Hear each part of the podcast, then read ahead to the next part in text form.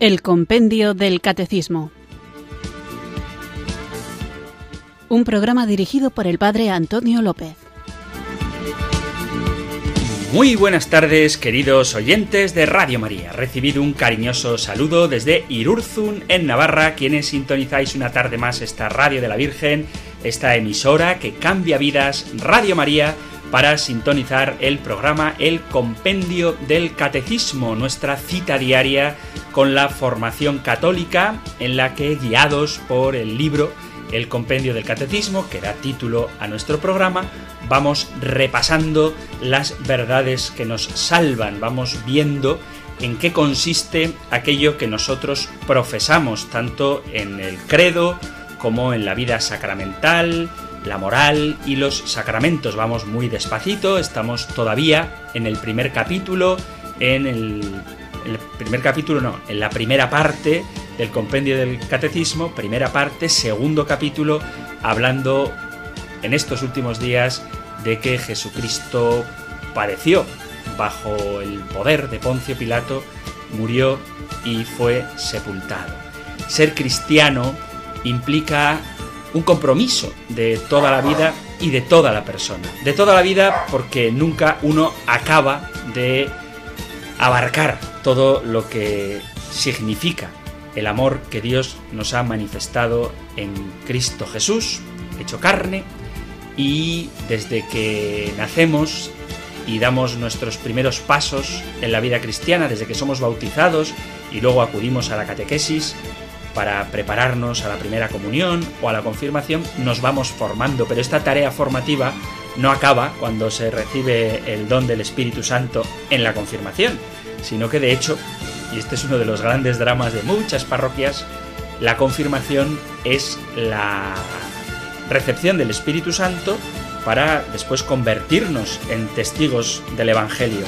Y para ser testigo hay que llevar una vida que ciertamente exprese la realidad de Cristo en tu propia existencia, en tu modo de afrontar los problemas, de vivir la alegría, de compartir con los demás, pero también implica el saber dialogar, el saber dar un testimonio, no solo vital, sino también verbal, oral, intelectual, a las pegas que a veces se ponen a nuestra fe católica. Alguien puede decir, pero es que yo no tengo todas las respuestas.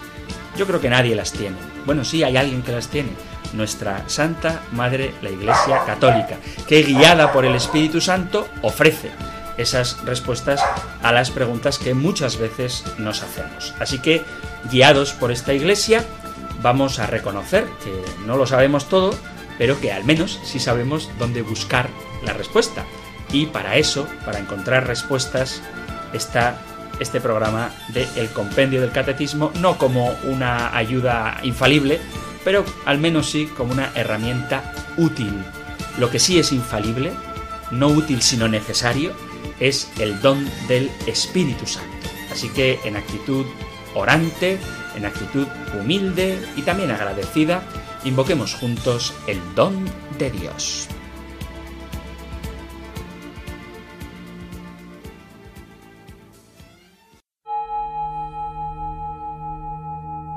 Ven Espíritu,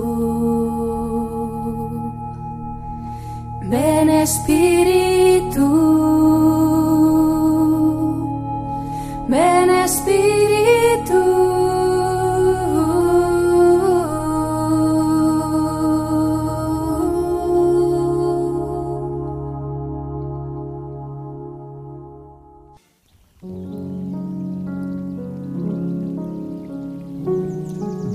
Espíritu Santo.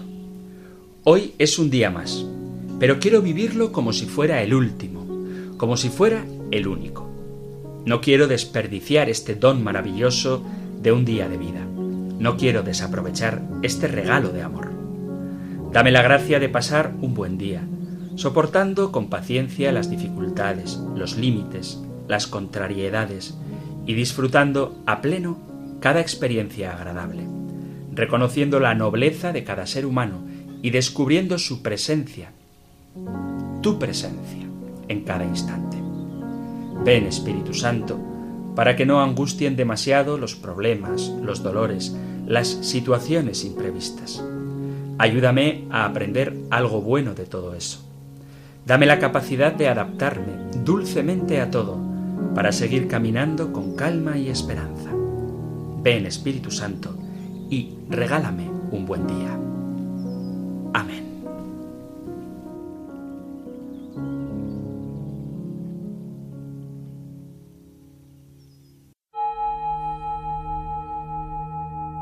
Ven Espíritu, ven Espíritu, ven Espíritu.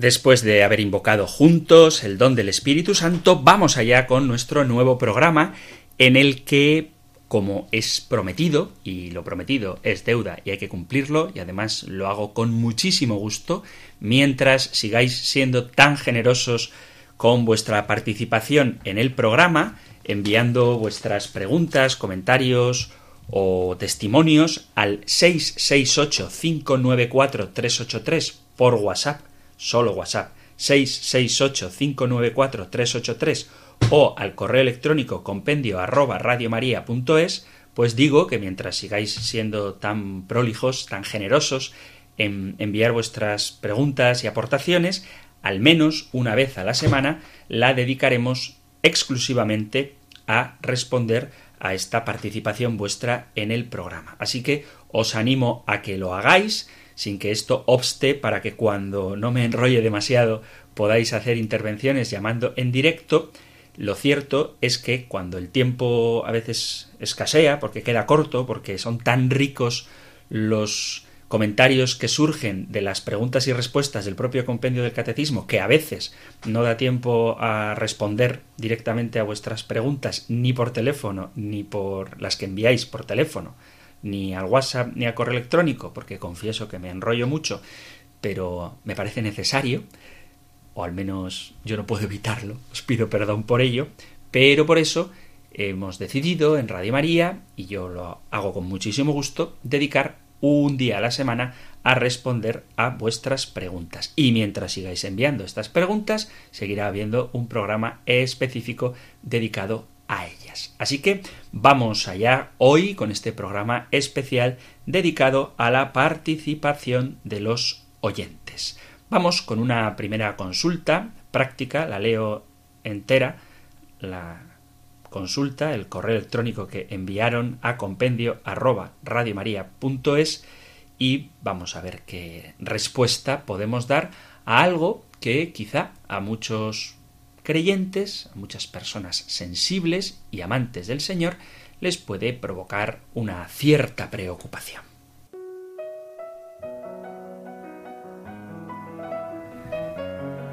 Dice así una oyente, buenas tardes, Padre Antonio. Vivo en un complejo hotelero y después de cuatro años aguantando a una vecina teñida de rojo y tres gatos negros, la cual ya se ha marchado, ha querido la casualidad de la vida que entre que entre de visita en la que era su casa de alquiler y esta persona haya abandonado un crucifijo bien grande ubicado en el comedor. Es lo único que ha dejado atrás. Lo demás suyo se lo ha llevado todo. Mi consulta es qué hacer con el crucifijo que para mí es algo sagrado, pero que pertenecía a una persona endemoniada, si es que puedo definirla así. ¿Lo dejo a la aventura de lo que haga el complejo con el crucifijo? ¿Me debo olvidar de algo que no me pertenece? Lo que usted me diga se lo trasladaré a la dueña del complejo, pues yo también estoy de alquiler. Le escucho todas las tardes y si puedo grabo el programa para escucharlo más tarde. Siempre quiero estar al día en el compendio. No sabe usted el bien que me hace a mí, en mi casa y en mi vida particular. Siempre digo que es el mejor programa de formación cristiana que ha pasado por mi vida. Tengo 53 años y me llamo Olivia. ¿Puede usted decir mi nombre si tiene que comentar en radio este caso? Le envío muchas bendiciones para que tenga mucho ánimo y mucha salud por orientar nuestra fe cristiana en este maravilloso y formidable programa del Compendio del Catecismo. Dios le bendiga a usted toda su vida. Un fuerte abrazo. Pues muchísimas gracias por estos buenos deseos que me envías y de verdad que no hay mejor paga que esta de la oración de los oyentes de Radio María, lo cual hace que me sienta yo agradecido por poder hacer el programa, porque sé que muchos de vosotros rezáis por mí y buena falta me hace, como nos hace falta a todo el mundo. Digo esto de como nos hace falta a todo el mundo, porque alguna vez he dicho por ahí, reza por mí que me hace falta, y la persona a la que se lo he dicho, pues preocupada, me dice, ¿estás bien? ¿Te pasa algo? Y yo sí, sí, estoy muy bien, pero necesito que recen por mí. Bueno, pues vamos a responder a la pregunta de qué hacer con el crucifijo, este que una persona dejó abandonado en un comedor, pero algún comentario así a propósito del correo. Dice, mi consulta es qué hacer con el crucifijo, que para mí es algo sagrado, pero que pertenecía a una persona endemoniada, si es que lo puedo definir así. Bueno, yo no sé si se puede definir como endemoniada a una persona que vaya teñida de rojo y que tenga tres gatos negros. El color rojo es un color bonito, te puede gustar más o menos, pero no es el color del demonio, porque el demonio es un espíritu y no tiene color, no tiene cuerpo, no tiene nada físico, porque es espíritu puro, puro, vuelvo a repetir, cuando digo puro no me refiero a que viva en pureza, sino que es espíritu puro, no hay materia en él. Esto lo digo porque a veces identificamos colores con cierto tipo de espíritus y esto, mm, esto de la cromatología, no sé cómo se le llama, no deja de ser una superstición, ¿vale? Es verdad que hay colores que evocan ciertas realidades y que muchas veces, precisamente por el fuego y la sangre, se pinta al demonio de rojo y de negro, pero el color rojo, lo mismo que el color negro, no tienen nada de maligno. Otra cosa es que tú pintes de negro simplemente para generar oscuridad o esa sensación de depresión que puede llegar a hacernos sentir un local pintado de negro. Pero de suyo ni el color negro, ni el color rojo, ni el verde, ni el azul tienen un sentido, si me permitís la expresión, ontológico. Es verdad que hay cosas que evocan, como por ejemplo el azul de la Inmaculada Concepción, que evocan a la Virgen María. Pero eso no significa que el color azul de suyo sea santo. Tú puedes llevar un niki, una camiseta de color azul celeste y cometer pecados, lo mismo que puedes ir vestido de rojo y ser un bendito. Eso no tiene nada que ver, aunque te hayas teñido el pelo de rojo. No me voy a meter ahora a hablar de cuestiones de moda, porque no tengo ni idea de este tema, pero no necesariamente el ir vestido o teñido de uno u otro color no necesariamente implica una u otra determinada idea. Aunque hay que reconocer que ciertos grupos sí se identifican con un tipo de peinado o con un color de pelo o con un tipo de atuendo en concreto. Pero vuelvo a repetir que el color no implica nada de la persona, salvo quizá la falta de temor a la hora de llamar la atención si lleva el pelo rojo, pero es lo único que yo diría, que es un poco transgresora esa persona, sin más. Y por supuesto, los gatitos, pobrecillos, sean del color que sean, pues tampoco tienen nada de malvado.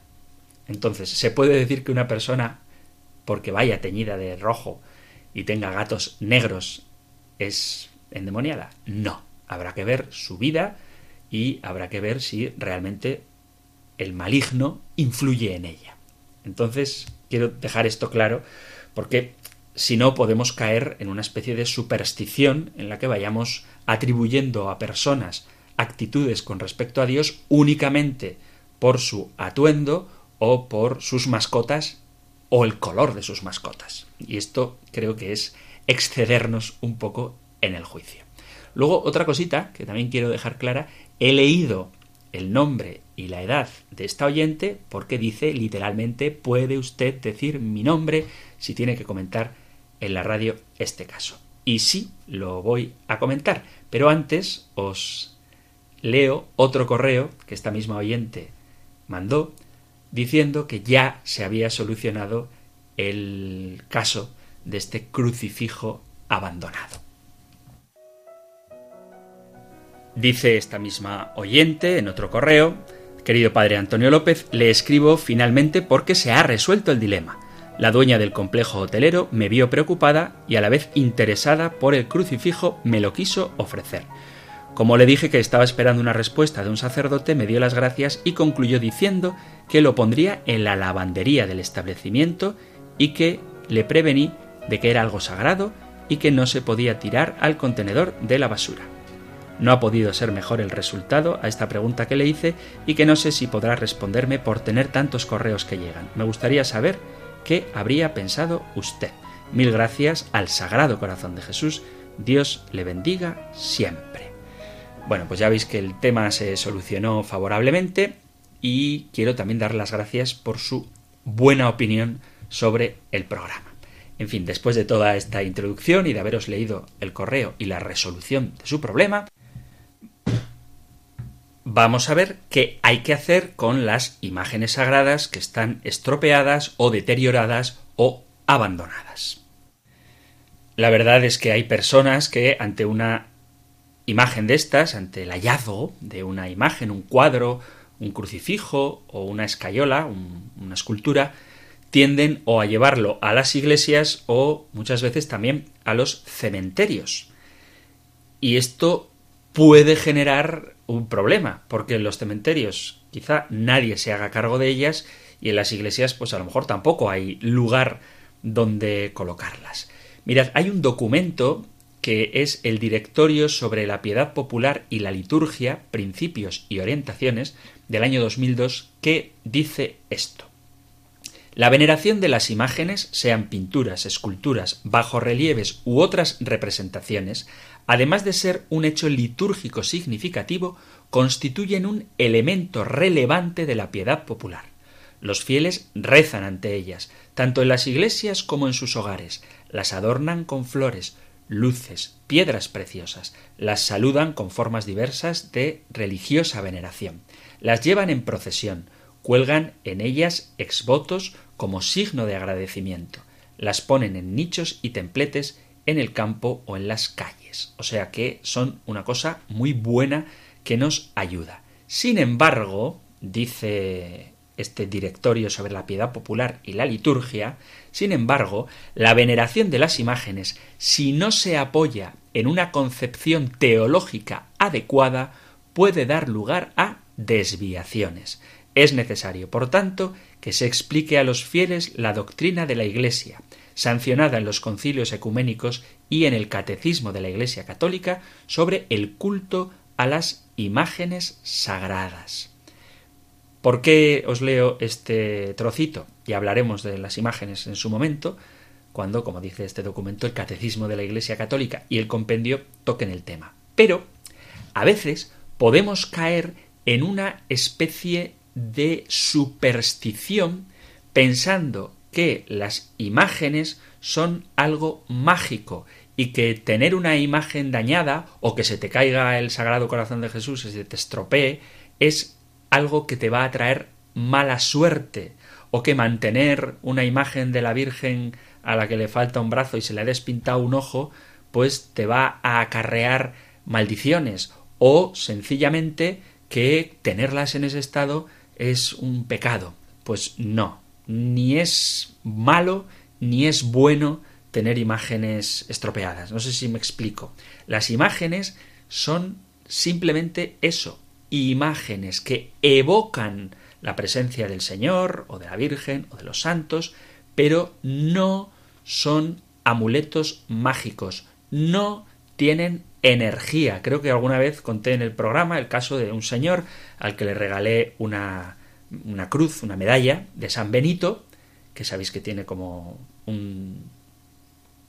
que sabéis que se utiliza sobre todo contra el demonio, por el sentido que tiene, que ahora no explico, pero es muy interesante, y que este señor al cabo de un tiempo me llamó diciéndome que como llevaba siempre la medallita en el bolsillo y la verdad que no era de demasiada buena calidad, que se habían desdibujado las letras que aparecen en esta medallita y que pensaba él que ya había perdido energía. Esto no es así. Nosotros no creemos que las imágenes tengan poder. El que tiene poder es el Señor y las imágenes nos evocan al Señor o las maravillas que el Señor ha realizado en sus santos y de manera muy especial en la bienaventurada Virgen María. Dice este directorio sobre la piedad popular. Es necesario, sobre todo, que los fieles adviertan que el culto cristiano de las imágenes es algo que dice relación a otra realidad.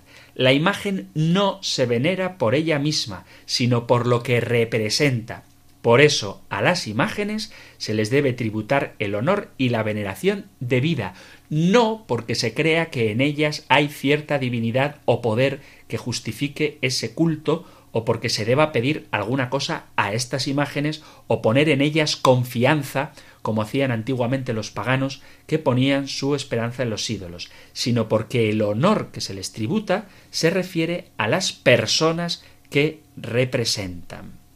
Entonces, cuando vemos una imagen que está deteriorada, que está inservible, que inservible en el sentido de que ya no evoca la realidad que representa, porque está muy fea. Nunca hay que tener miedo, nunca estaremos actuando sacrílegamente, nada de eso. Una imagen se rompe, se cae al suelo por efecto de la gravedad, no es ninguna maldición, la gravedad es buena. Digo esto porque no pasa nada, le has dado un codazo, se ha caído o simplemente en un suelo de madera vieja has pisado fuerte, has tambaleado un poquito el mueble que sostiene la imagen, se ha caído al suelo y se ha roto, no pasa nada. Es verdad que podemos sentir pena y tristeza porque te podía gustar mucho la imagen y te daba mucha devoción. Eso sí, es verdad que podemos sentirlo, pero a nivel religioso, teológico, espiritual, no pasa nada. Las imágenes, sobre todo las imágenes de yeso, que son, digamos, de peor calidad artística, se han roto o se ha roto, no pasa absolutamente nada. Nosotros, los católicos, no creemos en las imágenes. Nosotros creemos en Dios y podemos hacernos representaciones de las realidades del cielo, de los santos, de la Virgen María o del propio Jesucristo, o de la Santísima Trinidad incluso. Pero las imágenes no dejan de ser eso, puras imágenes. Bueno, dicho todo esto, que espero que haya quedado claro y que repito, volveremos a hablar del tema de las imágenes, podéis estar seguros, ¿qué hacemos cuando una imagen está en mal estado? Bueno, mi consejo es que no la llevéis ni a la iglesia, a vuestra parroquia me refiero, ni a algún santuario, ni tampoco a los cementerios, porque al final se van a convertir en auténticas escombreras. Si se trata de imágenes que tengan valor, hay que ver si se pueden restaurar. Si se trata de imágenes de un valor artístico menor, pues hay que ver si merece la pena o no merece la pena el restaurarlas. Si son imágenes que no vale la pena restaurar, porque a lo mejor te cuesta más dinero arreglarla que comprar otra, porque es simplemente de yeso, no pasa nada. Lo ideal es triturarla, triturarla bien, pero ¿por qué triturarla? para que deje de representar lo que representaba. Es decir, que una imagen de la Divina Misericordia esté estropeada, pues lo que tengo que hacer es triturarla para que ya no sea una imagen de la Divina Misericordia. Pero el yeso que la compone no tiene ningún valor sagrado. Tiene valor sagrado en tanto en cuanto que representa a la Divina Misericordia. Pero nada más. Entonces la trituras y la puedes arrojar a cualquier lugar donde después se confunda con el propio terreno y procurando también no ser demasiado contaminantes.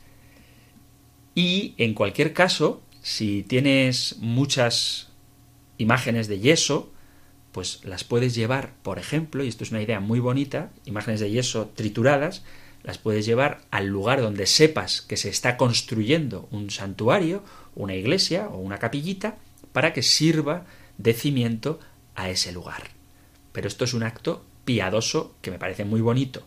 Pero vuelvo a repetir, la imagen en sí misma no tiene mayor valor. Lo que tiene valor es lo que la imagen representa. También hay que preguntarse, y si no son imágenes, sino que son, yo que sé, rosarios o algún libro o artículos que están bendecidos, bueno, pues mira a ver si se pueden reparar, mira a ver si se puede reencuadernar ese libro.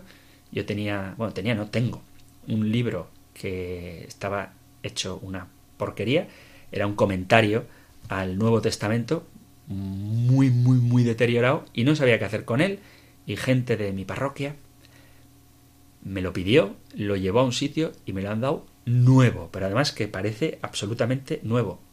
Encuadernamiento nuevo, han limpiado las páginas, yo no sé cómo lo han hecho, han cortado los bordes y han dejado el libro nuevo. Pues si se puede, se puede, pues se hace y se renueva. Pero si no se puede, no pasa absolutamente nada.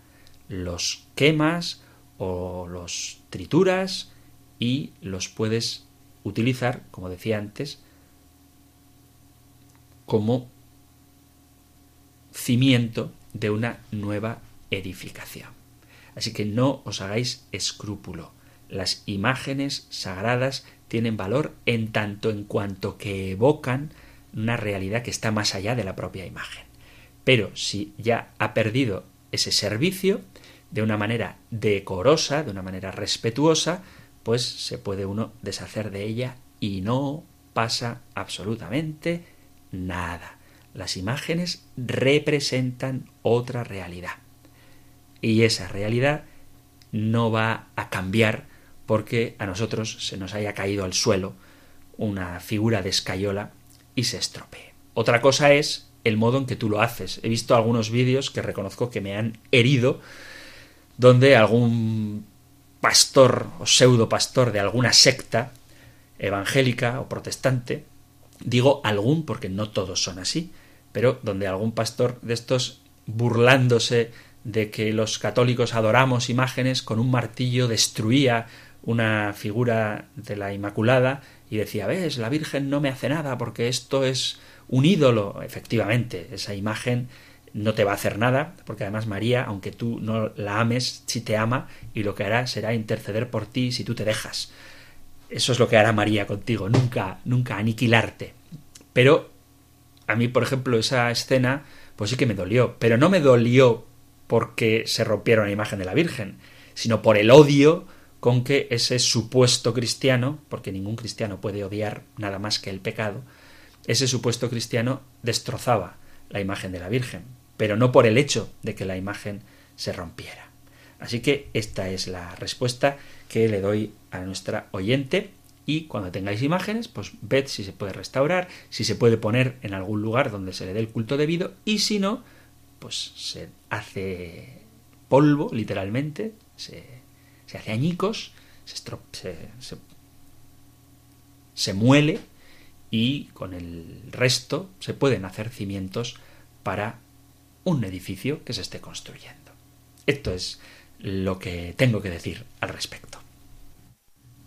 Vamos allá con otra pregunta que también nos llega al correo electrónico compendio arroba. Ah, no, perdón, perdón, bueno, da igual, no, pero este ha llegado al WhatsApp 668-594-383. Y la pregunta es muy interesante.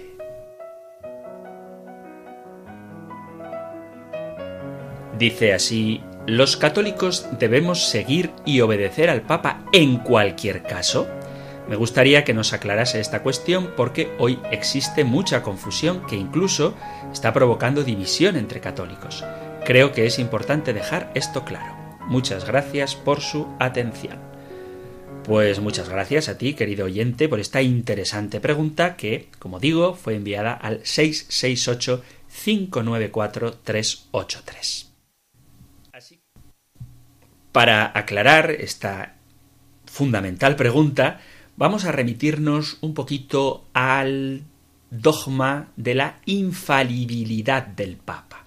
La infalibilidad del Papa fue un dogma de la Iglesia Católica que se definió en el Concilio Vaticano I, que tuvo lugar a finales del siglo XIX, en 1869. La enseñanza sobre la doctrina de la infalibilidad del Papa aparece también en el Concilio Vaticano II y también en el derecho canónico y en el catecismo de la Iglesia Católica, así que ya hablaremos de esto más detenidamente. Pero vamos a definir. La infalibilidad pontificia es un dogma que se refiere cuando el Papa habla ex cátedra, es decir, cuando hace un pronunciamiento en nombre de la Iglesia.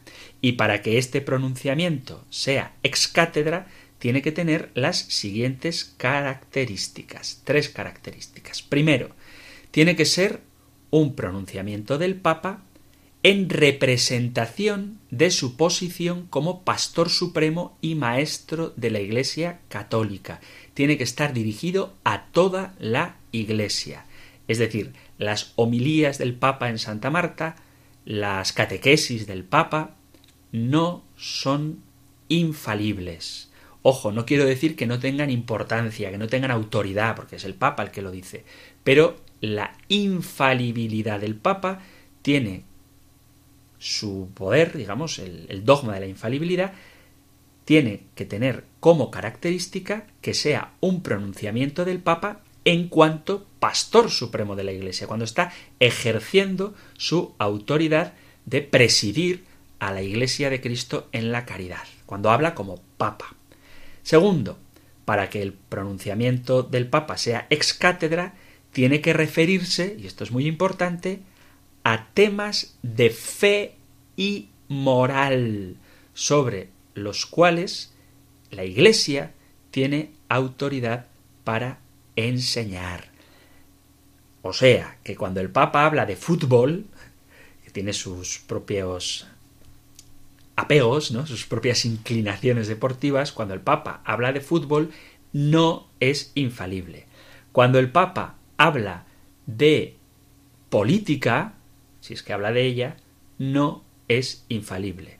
Cuando el Papa habla de temas de fe y moral, que luego obviamente la moral tiene implicaciones políticas, pero habla de cuestiones de moral, entonces sí es infalible. Entonces el Papa no es infalible en todo, es infalible en cuestiones de fe y moral, porque en esto es donde la Iglesia tiene autoridad para enseñar. Si el Papa hace una lectura histórica de algún acontecimiento, el Papa que sea, ¿eh? no estoy hablando del Papa Francisco, estoy hablando de la figura del Papa.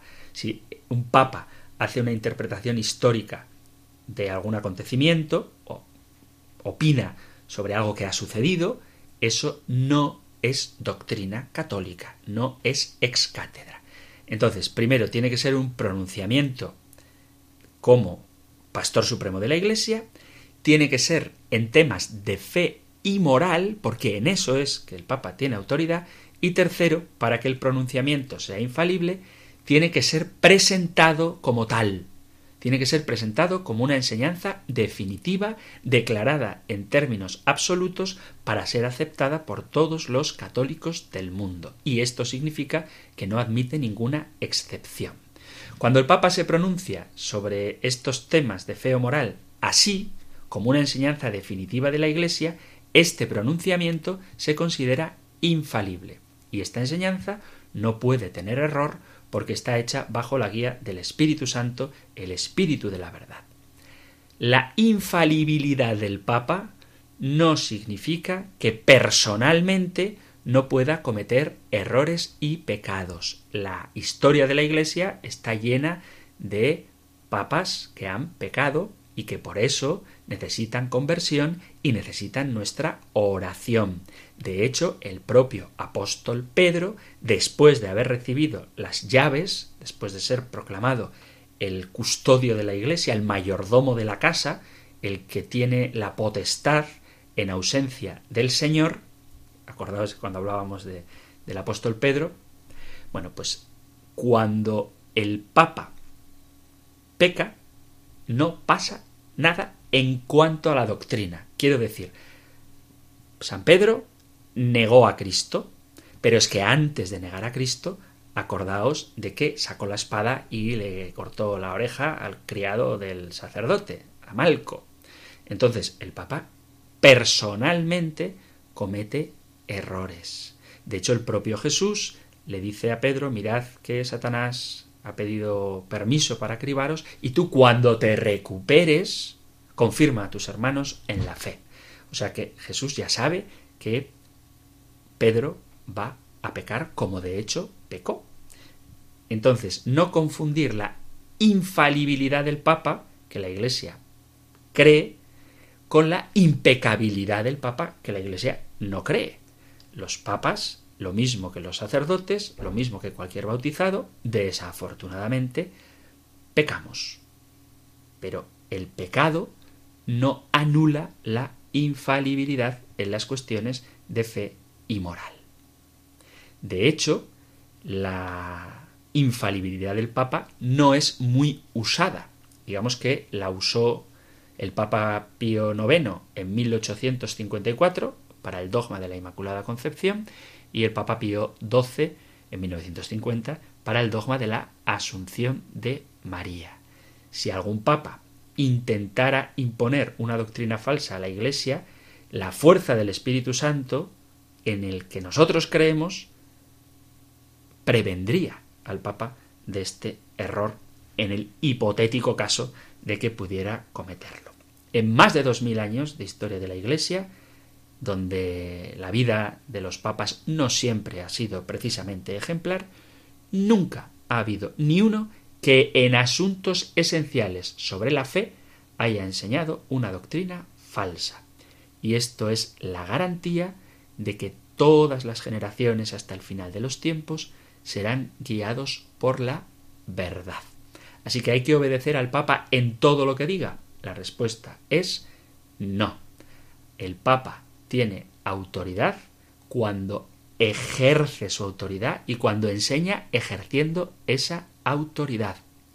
Cuando trata de temas de fe y moral, no en otro tipo de cuestiones.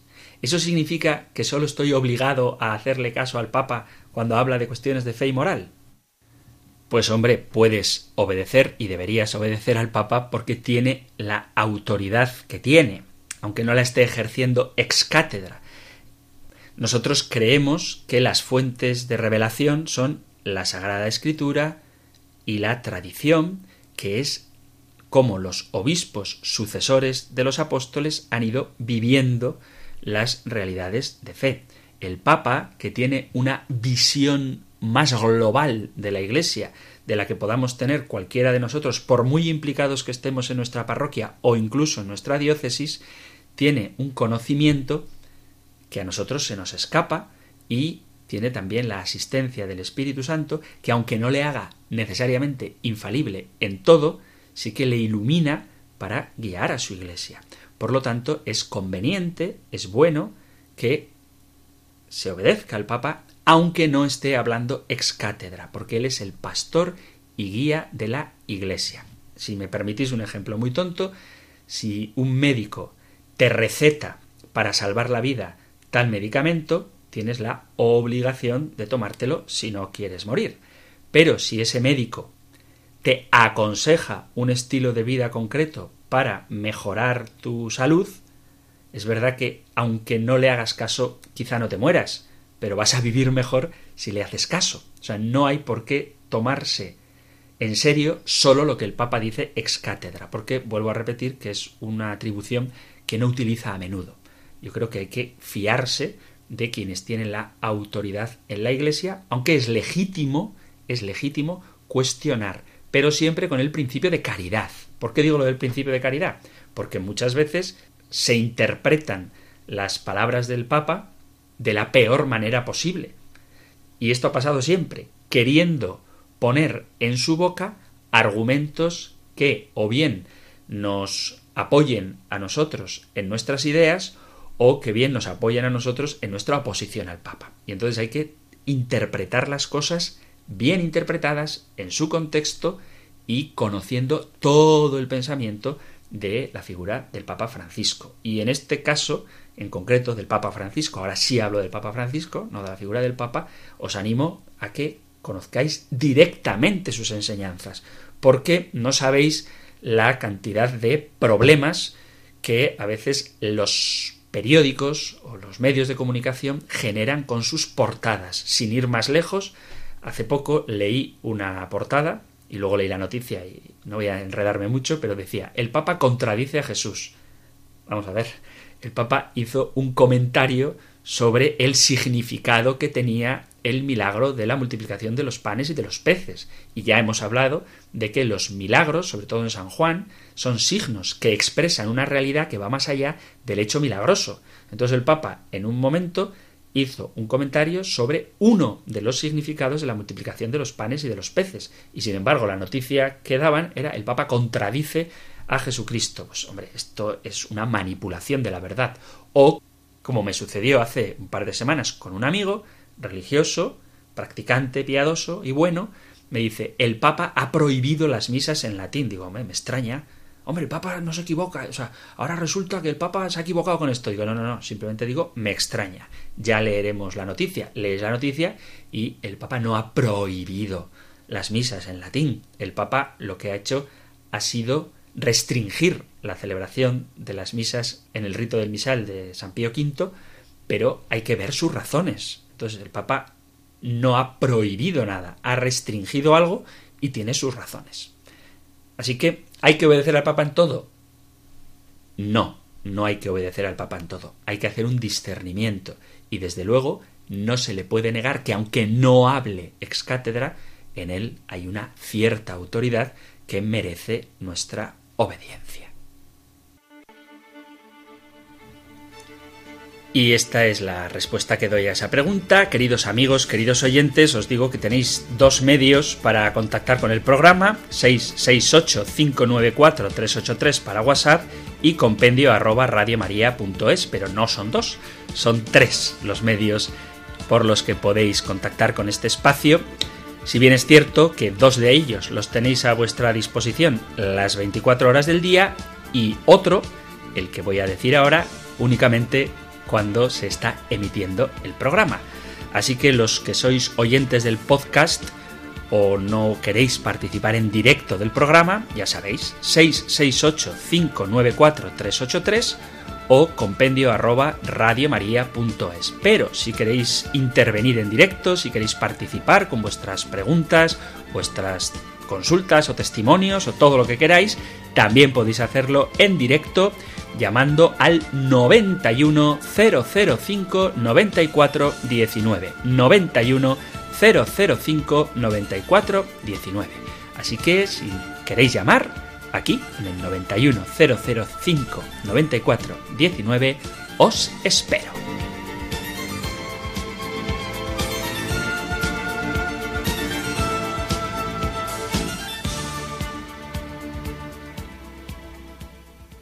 Queridos amigos, queridos oyentes de Radio María, ya tenéis a vuestra disposición el teléfono 91 005 94 19, además del correo electrónico compendio arroba radiomaria.es y del número de teléfono de WhatsApp 668 594 383, donde cualquier día, a cualquier hora, aunque no escuchéis el programa en directo, podéis dejar vuestras consultas, vuestras preguntas, interrogantes, testimonios, incluso discrepancias, pues además de todos estos teléfonos no en directo, tenéis también este 91 005 94 19 91 005 94 19 donde podéis participar dejando todas vuestras inquietudes. Una pregunta que me hicieron también por el correo electrónico, compendio arroba y que me hizo gracia fue que un oyente me preguntó mi opinión sobre los deportes de contacto. El boxeo y la UFC, sabéis, las artes marciales mixtas que están muy de moda, y él me preguntaba qué opinión tengo yo sobre estos temas.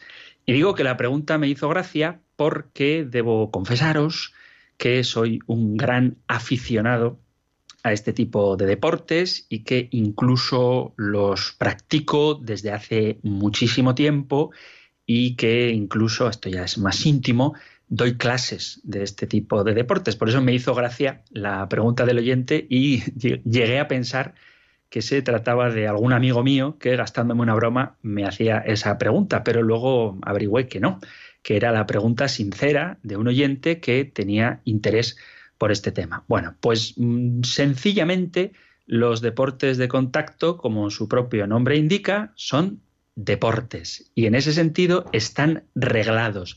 Y aunque ciertamente en ellos hay un elemento de agresividad, el hecho es que no hay, en sentido estricto, violencia, puesto que no hay nadie violentado, no hay nadie forzado a participar en ellos. Si es verdad que en este deporte, como en todos los demás, hay una exigencia física muy intensa, pero que lo que pretende es poner de manifiesto las habilidades para combatir y nunca, en principio, cuando están bien llevados, se pretende hacer daño personal a la otra persona, valga la redundancia, al otro contrincante que se tiene delante. También es verdad que puede haber desviaciones en este tipo de deportes y malos ejemplos totalmente antideportivos, como, dicho sea de paso, puede haberlos también en deportes más populares, como puede ser el fútbol, sobre todo el fútbol, quizá porque es el más mayoritario,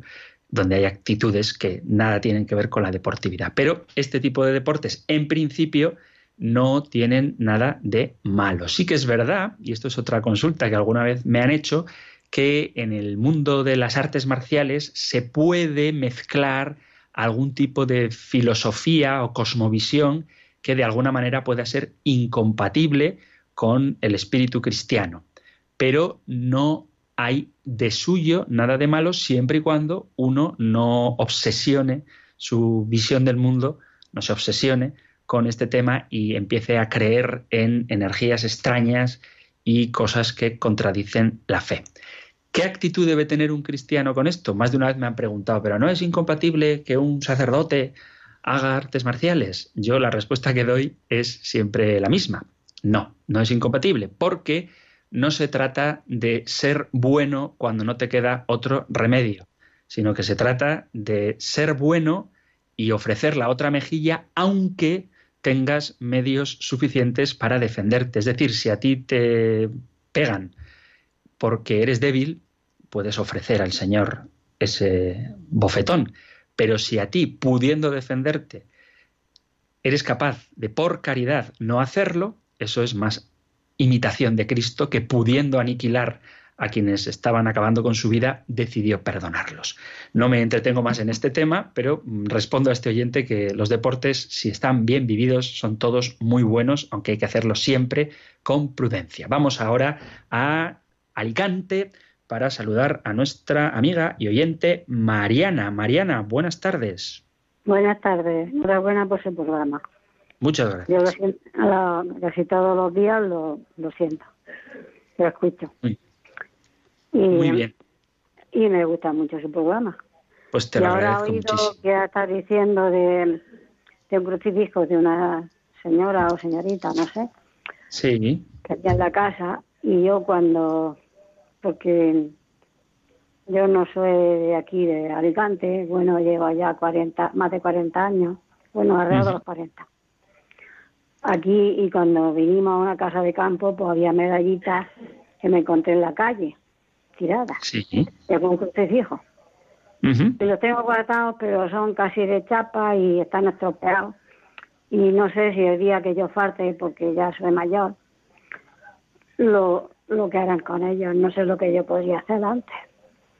Hombre, yo personalmente cuando se trata de pequeñas medallitas y cosas fáciles de llevar, esto es un consejo que yo ejerzo, es en la medida de lo posible y regalándolas. Es decir, lo mismo que a un niño a lo mejor le regalas un caramelito, pues regálale un caramelito y una medallita. Y si ves un mendigo por la calle pidiendo limosna, pues sí, dale limosna, pero con la limosna dale también la medallita y le explicas que es, pues normalmente hay muchas medallitas de la Virgen Milagrosa, pues le, explicas quién es la Virgen Milagrosa, se la das y con ella una pequeña bendición. Yo cuando son objetos pequeñitos, incluso rosarios, etcétera, veo muy fácil, en el buen sentido, deshacerse de ellos en el buen sentido digo de darlos. Yo en, en, el centro penitenciario, donde tengo el privilegio de entrar como capellán, pues fabrico, hago personalmente, hago rosarios y de vez en cuando también hago campañas de recogidas de rosarios para llevárselos a los presos. Y lo mismo ocurre con las estampitas o las medallitas.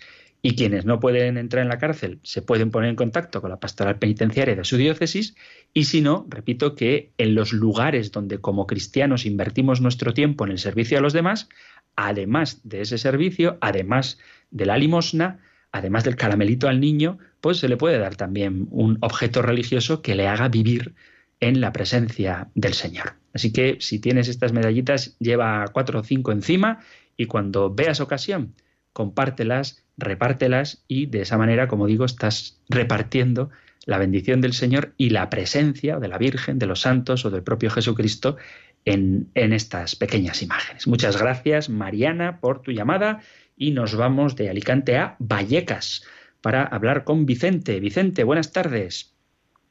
Buenas tardes, don Padre Antonio López. Muy buenas tardes. Usted me parece un sacerdote dijo, hay que dar gracias a Dios primero. Y luego, gloria a Dios.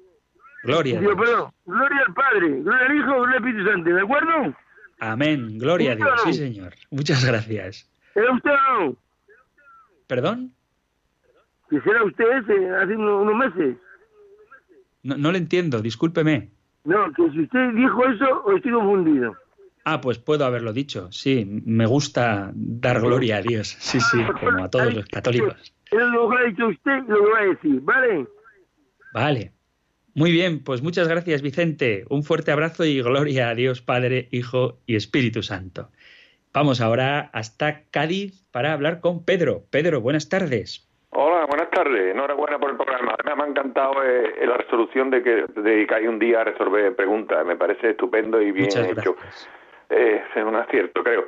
Eh, muy Esto breve. depende, eh, depende de vosotros. Si participáis, Mire, habrá- dentro de eh, en mi parroquia se está fomentando mucho la adoración al Santísimo. El padre tuvo el COVID, le hablo desde la línea, y, y, y luego eh, tenemos eh, la oración. La pregunta es la siguiente, ¿cuál cree usted que es la oración, la que usted aconseja que se debe rezar cuando estamos ante el Santísimo? ¿O hay alguna específica o cuál cree usted que es más conveniente? Yo tengo opinión de que se debe de rezar la, por lo menos, eh, es muy aconsejable, por lo mínimo un cuarto de hora ante el Santísimo, incluso si, de- si se puede después de misa. Bueno, en fin, eh, me, gusta su, me gustaría saber su opinión de cuál la, más, la que usted aconsejaría. Gracias, muy amable. Pues nada, gracias a ti por la, por la pregunta y por escuchar el programa. Mm, Yo creo que delante del Santísimo, esto es una opinión personal, lo mejor es hacer oraciones que nos hagan tomar conciencia de la presencia real de Jesucristo en la Eucaristía. Es decir, que está muy bien presentarle nuestras peticiones, incluso ofrecerle para que nos purifique nuestros pecados y todas estas cosas que hacemos delante del Señor, que está muy bien. Pero para mí, lo más grande que tiene la Eucaristía es que ahí está el Señor. Entonces, todo este tipo de oraciones de alabanza, de reconocimiento de que ahí está el Señor, me parecen fenomenales. Y puesto a una oración, a decir una oración, si queréis, más oficial, para mí, el Adoro te devote y el Pangelingua, que son estas oraciones compuestas por Santo Tomás de Aquino, precisamente para la solemnidad del Corpus Christi, son muy buenas. En un próximo programa, porque ahora mismo se nos va el tiempo, voy a hacer la oración inicial con la que solemos comenzar invocando el Espíritu Santo, la traducción tanto o un día del Adoro te devote y otro día del Tantum ergo y el Pangelingua, porque son oraciones donde no se pide nada al Señor en sentido estricto, sino donde lo único que se hace es reconocer que ahí está Dios. Esto es lo que yo te diría, pero ya haremos la traducción, si no la conocéis, para que la sepáis. Y creo que eso es lo que más conviene delante del Santísimo. Una última llamada muy rápida, gracias Pedro de Cádiz, y nos vamos a León para hablar con Juan rapidísimo. Hola Juan, buenas tardes. Hola, buenas tardes. Una última llamada muy rápida, gracias Padre Antonio. Baja la radio, por favor, Juan. ¿Eh? Hola Juan, buenas tardes. Que, que bajes la radio para que no Sí. se oiga. Ahora Dime, mismo. dime. Padre Antonio. Baja la radio, por favor, Un momentín, ¿eh? Sí. Eh, Juan, eh, te, te, animo, te invito a que llames otro día porque se nos acaba el tiempo. No, es, es, es muy poco lo que le digo. Pero es que se oye de fondo la radio y, y resulta incómodo. Porque se nos acaba el tiempo. Eso, otro día que llames, llama pero con apagando la radio, como estamos hablando, o bajando el volumen de la radio, ¿vale?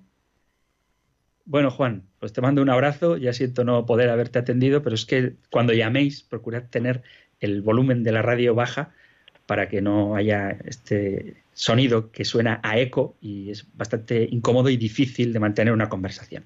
Queridos amigos, queridos oyentes, os recuerdo que el 668-594-383 siempre está disponible para que enviéis vuestros WhatsApp, tanto por escrito o audio, y compendio arroba es el correo electrónico en el que podéis participar siempre que queráis con todo lo que os apetezca compartir con los oyentes de Radio María y conmigo, con el Padre Antonio López, que me despido de vosotros con la bendición del Señor.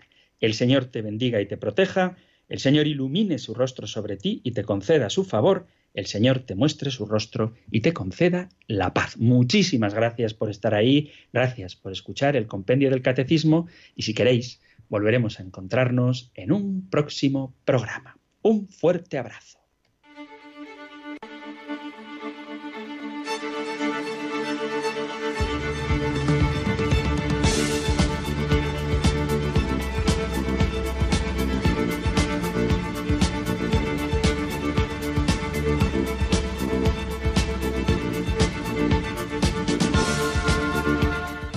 El Compendio del Catecismo.